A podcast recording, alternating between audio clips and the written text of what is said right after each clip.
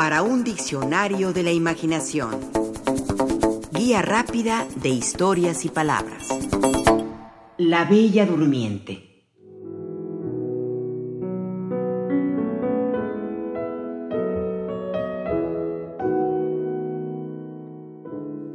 Los cuentos de hadas se han vuelto muy asépticos, muy disneyanos por llamarlos de alguna manera. Buscan entretener, no causar pesadillas, pero no siempre fue así. En sus inicios, los cuentos de hadas se caracterizaban por su crueldad, por su inclinación al sufrimiento, a lo macabro, a lo doloroso. Tenían una función, la de hacer que los niños se alejaran del mal. Las brujas, los lobos feroces, los dragones escupefuego, son representaciones del miedo. Temer para no hacer. Los cuentos de hadas eran historias que educaban a los niños y niñas de los peligros de afuera. Caperucita Roja, de alguna manera, es una historia de advertencia en contra de depredadores sexuales.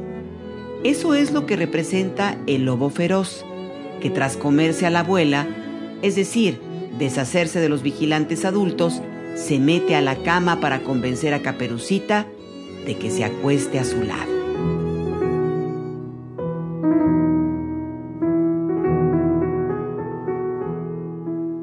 En 1697 el francés Charles Perrault escribió una historia que nos es muy conocida, la de la Bella Durmiente. La tituló La Bella Durmiente del Bosque.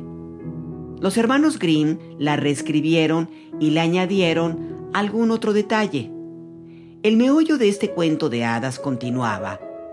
Una princesa se pinchaba la mano con un uso de coser y víctima de un hechizo y una profecía, caía en un estado de permanente narcolepsia. Solo la llegada del verdadero amor, del príncipe azul, podía romper ese hechizo. La princesa recuperaría la conciencia, despertaría tras recibir un beso de amor. ¡Ah, ¡Qué romántico! Pero en su origen, la Bella Durmiente era una historia por completo diferente.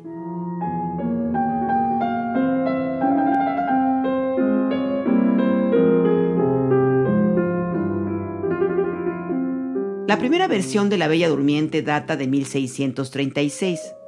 Fue escrita por el italiano Gian Battista Basile, bajo el título Sol, Luna, Italia.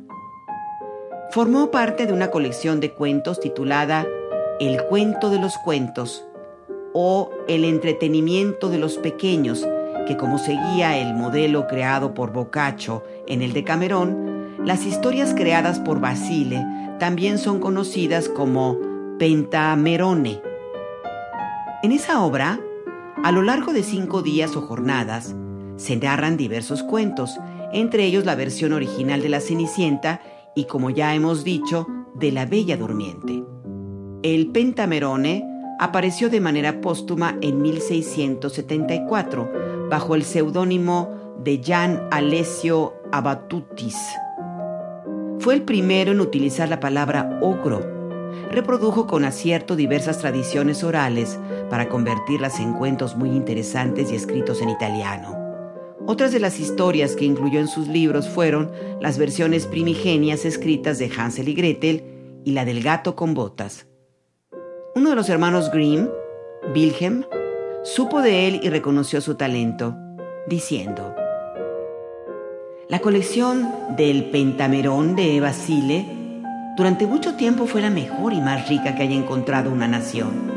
No solo las tradiciones de esta época eran en sí mismas más completas, sino que el autor tenía un talento especial para recogerlas y además un conocimiento íntimo del dialecto. Las historias se cuentan prácticamente sin rupturas y el tono, al menos en los cuentos napolitanos, se captura a la perfección.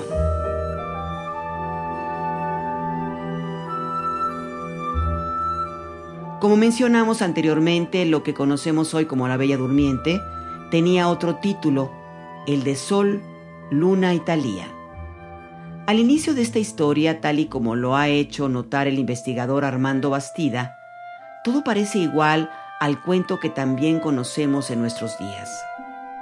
Se explica la historia de Talía, la hija de un gran rey que corre el riesgo de pincharse con una astilla envenenada oculta entre el lino, según advierten sabios y astrólogos.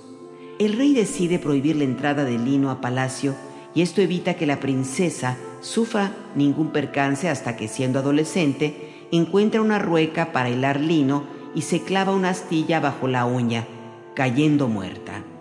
El rey afligido por la pérdida e incapaz de enterrarla, deposita el cadáver de su hija sobre una tela de terciopelo, cierra el palacio y lo abandona. Hasta aquí parece que la historia es más o menos la misma. Sin embargo, es a partir de ahora cuando parece que lo que conocemos no acaba de concordar con la historia original.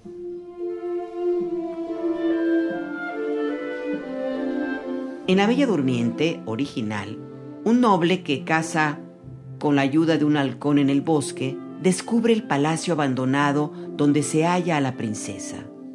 La descubre, queda prendado de su belleza, trata de despertarla y como no lo logra, se baja el pantalón. A ella le levanta el atuendo y la viola. Sí, la viola. Fruto de esa violación, nueve meses después, la princesa Talía, aún durmiente, da a luz a dos gemelos, un niño y una niña cuyos nombres son Sol y Luna. Los niños son cuidados por las hadas que acompañan a la princesa mientras duerme. Un día, el niño trata infructuosamente de alcanzar el pecho de su madre para alimentarse y encontrando finalmente su dedo, empieza a chuparlo y logra casualmente extraer de su piel la astilla envenenada. En ese preciso momento, Talía recupera el conocimiento unos 100 años después de haber caído muerta. Armando Bastida nos hace notar. Como ven, el que despierta a la bella durmiente no es un príncipe azul, sino un bebé, hijo de la misma princesa y de un noble violador.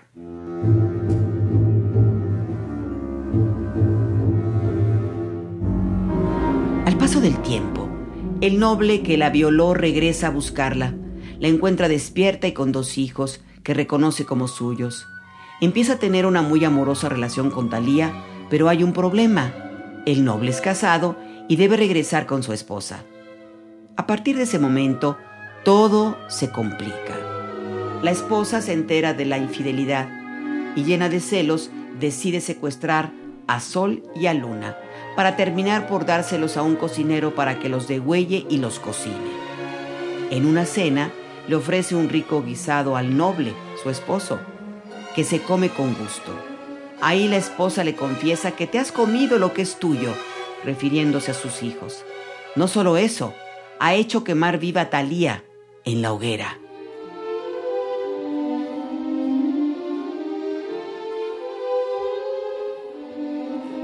¿Verdad que la historia se pone interesante?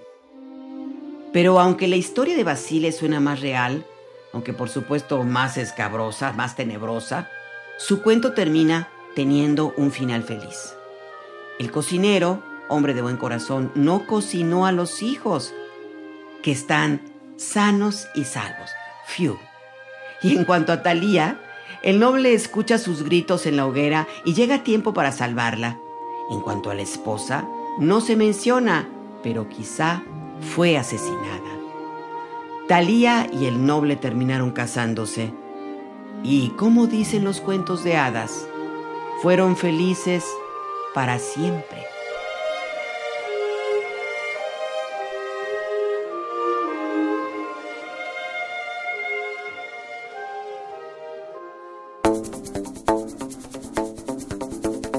Participamos en este programa Juan Ramírez, Rafael Méndez, María Eugenia Pulido, Mauricio Carrera y Pilar Muñoz.